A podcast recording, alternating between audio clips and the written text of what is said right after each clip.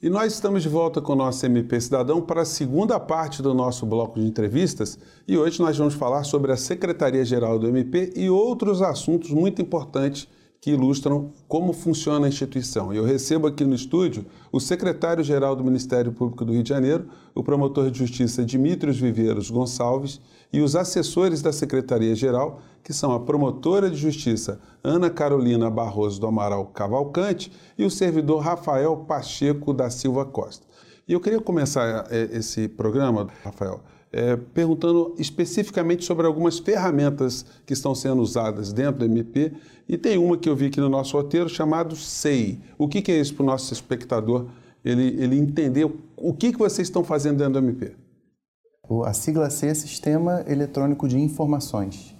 Trata-se de um sistema por meio do qual um procedimento administrativo, para ser bem didático, ele pode tramitar. É basicamente a substituição é, do procedimento administrativo de papel é, pelo processo eletrônico. Isso aí é o processo eletrônico. E sem prejuízo de nenhuma, de, nenhuma questão jurídica, né? Não. Ou seja, é possível operar tranquilamente com essas ferramentas sem, sem resvalar em nenhuma obrigação legal. Sim, sim. Os tribunais de justiça, Brasil afora, o judiciário já está bastante é, é, envolvido com essa ferramenta é, vários órgãos, praticamente toda a instância federal também já é bastante é, aderente a essa ferramenta.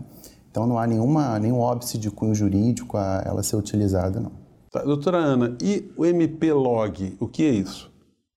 O MP-Log é, um, é o fruto de um trabalho, de um trabalho idealizado ah, com o objetivo de nos permitir visualizar as condições de todas as unidades do Ministério Público. Uhum. O Ministério Público tem uma, uma peculiaridade, né? Nós temos unidades em praticamente todos os municípios do estado do Rio de Janeiro.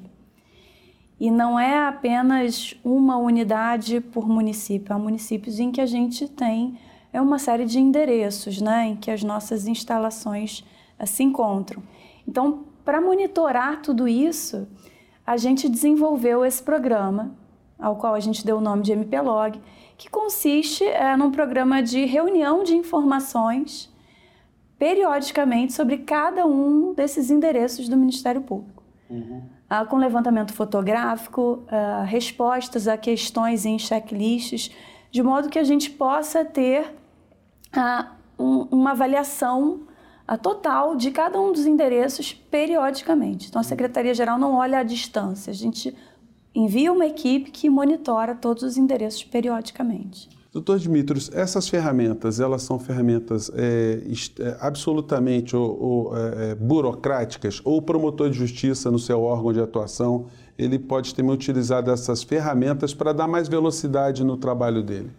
É, sim, veja, é, essas são ferramentas uh, basicamente dirigidas a nossa atividade administrativa. A, a burocracia, meio. né? É, digamos assim, a área meio da instituição, né, que é responsável, na verdade, pela, por dotar a área fim, né, a promotoria de justiça, de toda a infraestrutura necessária para que ela funcione de uma forma positiva e preste o serviço de modo adequado ao cidadão.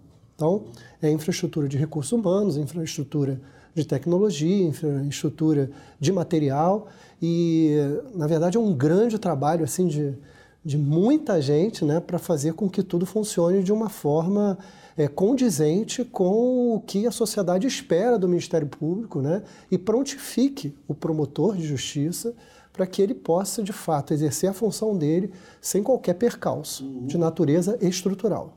Doutora, numa, ah, um aspecto também que sempre é muito observado é a questão da sustentabilidade.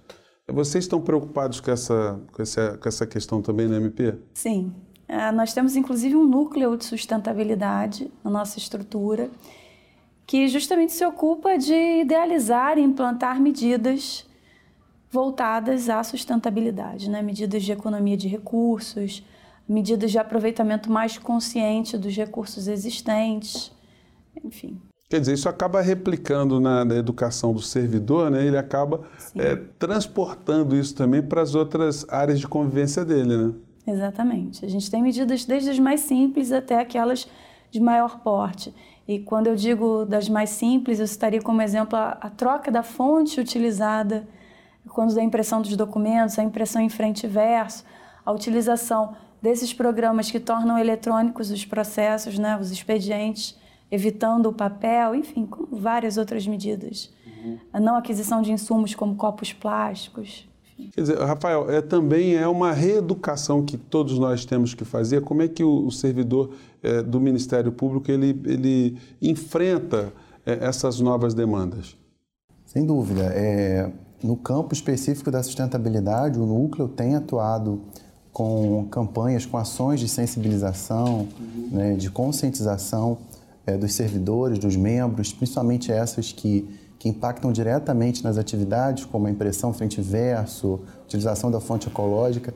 E as ações de sustentabilidade no, no âmbito do MP, elas têm rompido definitivamente com o viés meramente ecológico. Uhum. Né? A gente pode citar aqui os nossos contratos de terceirização, eles contêm a cláusula de reserva de cota para a pessoa com deficiência, por exemplo, é, a mulher vítima de violência doméstica e familiar. Isso tudo são ações de sustentabilidade no campo social. Né? Então, a gente tem rompido com esse, com esse estigma né, meramente ecológico da sustentabilidade. São ações efetivas. Doutor Dimitrios, essas iniciativas são mais é, é, específicas do Ministério Público do Rio de Janeiro ou também está é, tá tendo uma orientação nacional em relação aos MPs? Não existe, existe uma orientação nacional sim. É, de fato, o Conselho Nacional do Ministério Público, ele nasceu em 2005, né, com a emenda constitucional, e inicialmente ele tinha um viés puramente disciplinar, a gente pode assim dizer. Uhum.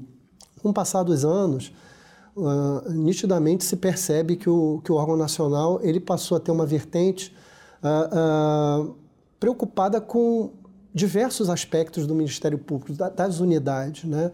Uhum. principalmente aspectos relacionados à própria gestão das unidades. Uhum. Então, hoje existem comissões dentro, da, dentro do CNMP, Comissão de Planejamento Estratégico, né? Comissão de Atividades é, é, da, da parte financeira, o SECAF.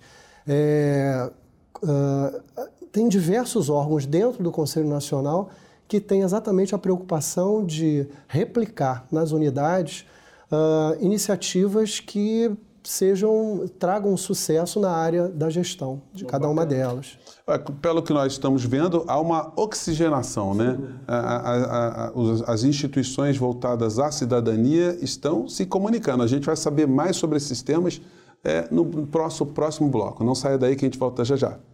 E nós estamos de volta com o nosso MP Cidadão e hoje nós estamos falando de tecnologia, Ministério Público, como é que essas instituições elas estão se aparelhando Brasil afora, especificamente aqui no Rio de Janeiro.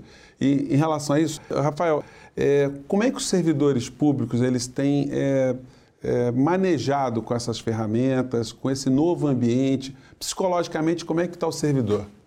A gente nota um ambiente de empolgação. Né? O servidor, principalmente o tanto, tanto que chega novo quanto que já está na casa há um bom tempo, a gente nota um ambiente de empolgação, de entusiasmo, de expectativa, né, de boas perspectivas em torno disso. Aquele servidor que chega novo, ele encontra uma instituição organizada, estruturada, é, com perspectivas boas né, de, de, de, de, aparelhamento, de, investimento. E o servidor que já está na casa nota é, um movimento claro né, de valorização da própria atuação da instituição e, naturalmente, do próprio, do próprio servidor. Doutor Dimitrios, é, a autoestima do servidor deve ficar diferente, né? Trabalhando num lugar onde as coisas funcionam, onde o serviço, é, o, o, destinatário é a sociedade, deve ser um clima bacana, né? Não há dúvida, assim. Penso que até o nosso procurador-geral, em posses de servidores, ele sempre faz questão de ressaltar que se ele, se ele pudesse sempre indicar uma carreira uh, para as pessoas que se interessam, por uma instituição organizada adequada, ele recomenda sempre o Ministério Público. Porque, de fato, existe um grau de engajamento é, dos membros, mas muito também dos servidores. E, e, na nossa atividade de gestão, que é uma atividade diária, a gente percebe muito isso, né? que a grande maioria dos servidores é, uma, é um contingente assim, qualificado tecnicamente, e um, um grupo de pessoas é, muito intrinsecamente relacionada com o Ministério Público, com os propósitos do Ministério Público. Quer dizer, não é necessariamente o fato de você, de, de ele é, não ser um membro, né, não ser um promotor de justiça, ele, se, ele poderia de repente se sentir alijado desse processo. Não. Acho que o servidor do Ministério Público ele se encaixa dentro de uma engrenagem, né, como um ponto necessário, nevrálgico para o bom funcionamento de toda a instituição. Isso é muito importante. Vocês têm contato com outros MPs? Como é que está essa realidade em, em, outras unidades? Vocês têm alguma informação? Isso acaba variando um pouco, né? até de regiões, de unidades. É, muitas, muitas unidades do Ministério Público no Brasil hoje têm muita dificuldade, até em repasse do seu, do seu duodécimo, né? na parte que constitucionalmente lhe é conferida através do orçamento aprovado nas respectivas assembleias legislativas, né? mas a gente tem, eh, de fato, algumas unidades é, bem avançadas, né? o Ministério Público do, de, de, Rondônia, de Pernambuco, o Ministério Público do Rio Grande do Sul, é, de Minas Gerais. A gente tem ótimas experiências na área de tecnologia e principalmente em termos de suporte de documentação nas unidades. Né? Nós temos Uh, o Ministério Público aqui do Rio, ele é referência em diversas áreas, né? mas uh, também temos excelentes exemplos uh, no, no, Brasil afora. Quer dizer, as experiências estão... Tão, tão... Isso, é isso que eu ia frisar. Uhum. É, hoje, é, e aí também vale chamar a atenção o papel de indução do, do CNMP na, através de iniciativas como fóruns uhum. de gestão e que nesses fóruns é, é, possível que os profissionais das diversas unidades conversem, tanto na área de gestão de pessoas, de comunicação social, de tecnologia da informação. Isso tudo você é, é proporciona que é, sejam os, os ministérios públicos que têm menos recursos financeiros com aqueles que têm mais recursos financeiros, permitam, permita que haja uma troca, um ambiente de rede uhum. criado para que essas experiências elas sejam de fato compartilhadas. Né? Uhum. E hoje você há uma, um aproveitamento muito grande né, do trabalho que é feito numa unidade e é levado para uma outra. Rafael, a gente está quase chegando no final do programa. É, vocês fizeram um acordo de resultados. O que, que é isso? O acordo de resultados é uma ferramenta de gestão. Né? Ela consiste basicamente na, na fixação de metas, é, com criação de indicadores, né, iniciativas, que nós, a Secretaria-Geral, atribui, acorda né, com, com os órgãos que integram a Secretaria-Geral é, e vai monitorando. A gente já teve um ciclo inteiro é, e começamos o segundo ciclo, ele vai se encerrar agora em dezembro desse ano. Eu vou citar, por exemplo, uma das, uma das iniciativas que a gente coloca para os pregoeiros da instituição, por exemplo, negociar o valor arrematado com os licitantes.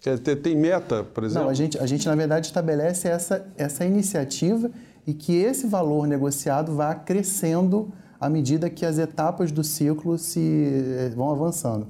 Então, por exemplo, a gente já apurou até o momento um valor é, negociado na, na, na, faixa de 200 mil reais. Uhum. Pode parecer pouco, mas é um valor significativo porque é aquele valor que o pregoeiro é, negocia diretamente com o fornecedor depois de supostamente ele já ter chegado ao seu melhor preço. Uhum. Quer dizer, são ferramentas que eram tradicionais na iniciativa privada que é, o setor público está incorporando de uma forma mais otimizada, né, doutora Ana? Exatamente.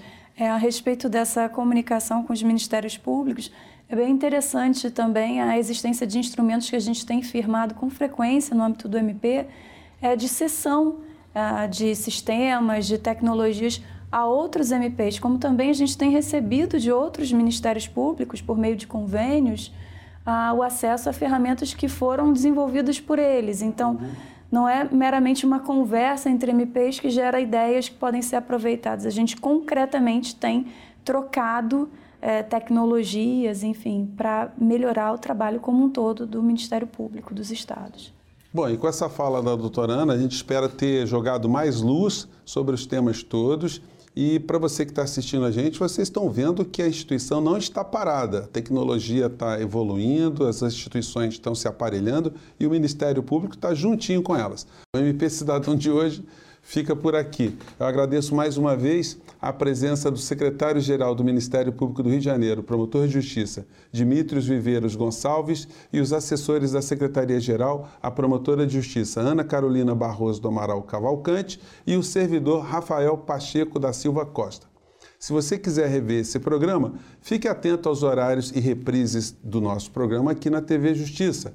E se inscreva no nosso canal também no YouTube. Ative as notificações e assista a essa e outras edições do nosso MP Cidadão. A gente se encontra na próxima semana. Um grande abraço, tchau!